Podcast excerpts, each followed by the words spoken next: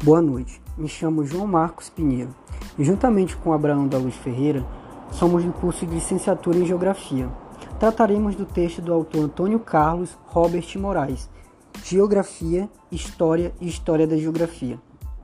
Antônio Carlos Robert de Moraes nasceu em Poço de Caldas. Viveu desde muito jovem na capital paulista.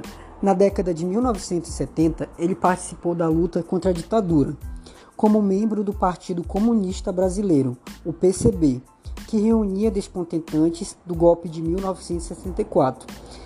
E na interface entre geografia, história, ciência política e sociologia do conhecimento, que é a produção intelectual do autor onde se localiza. Ele foi bacharel em geografia e em ciências sociais pela Faculdade da USP. Discursos geográficos. De forma mais clara, é o que se refere ao espaço terrestre. Variam por lugar, por sociedade e principalmente pela época em que foram gerados. Por exemplo, na antiguidade, o estudo da geografia utilizava-se utilizava de observações astronômicas e estudos filosóficos, como o de Aristóteles, que foi o primogênito a classificar o planeta Terra como esfera. Nesse sentido, qualquer olhar geográfico já se exercita dentro de uma determinação histórica, seja ela de qualquer leitura, de paisagem densa, de uma ou de uma temporalidade própria. As formas de apresentação do discurso geográfico, eles acompanham uma grande variedade de estilos, pelas épocas e culturas. Há relatos até de narrativas, fábulas, preceitos e cosmogonias, poemas e mitologias. Temos, o exemplo, temos os exemplos dos gregos, que usavam os mitos e suas narrativas como forma de explicar o universo e seus acontecimentos, como as estações do ano, como o amanhecer, o entardecer, a vida e a morte. Discutir o discurso geográfico enquanto ciência, por outro lado, é fazer uma restrição em termos históricos, históricos e culturais, obedecendo várias particularidades, a geografia espontânea do cotidiano, de forma mais clara, a geografia do dia a dia e o saber geográfico, embasado em mitos e literatura, ficam de fora dessa orientação, uma vez que exprime uma epiderme própria.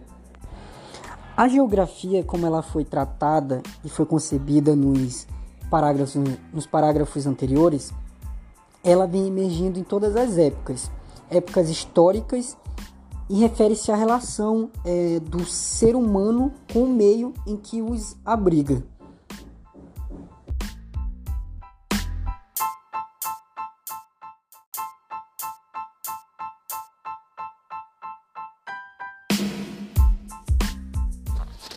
Boa noite, me chamo Abraão. Irei analisar o artigo a partir do parágrafo 12 ao 23. No contexto anterior, Antônio Carlos Robert de Moraes ilustra o panorama do projeto inicial da geografia como ciência no mundo contemporâneo. Primeiramente, o termo geografia acompanha paralelamente aos avanços do mercantilismo europeu e, por consequência, a ocidentalização do mundo moderno.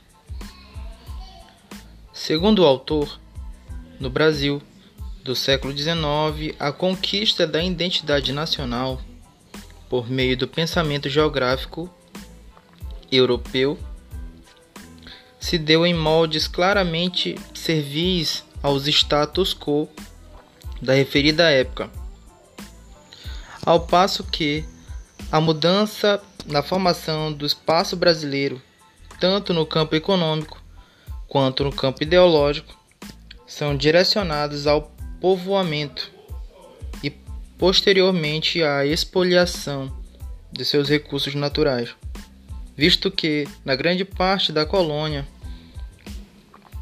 era concebida de negros escravizados. Por conseguinte, tal prática de importação cultural, ditada por um fluxo de ideias geográficas de fora para dentro, suas primeiras correntes de pensamento geográfico imitavam tendências importadas, como no romantismo, naturalismo e por último, cientificismo. Não buscavam entender o porquê e como se constituiu o Brasil como nação, mas fomentaram a concepção de espaço a ser conquistado e não de nação. No século XIX, há uma tentativa de unificação do pensamento coletivo acerca do que é o Brasil, sobretudo na era Vargas. Conforme o autor, o Instituto Brasileiro de Geografia e Estatística foi, foi um dos principais atores da institucionalização e delimitação do campo de atuação da geografia no Brasil, em conjunto com outros cursos.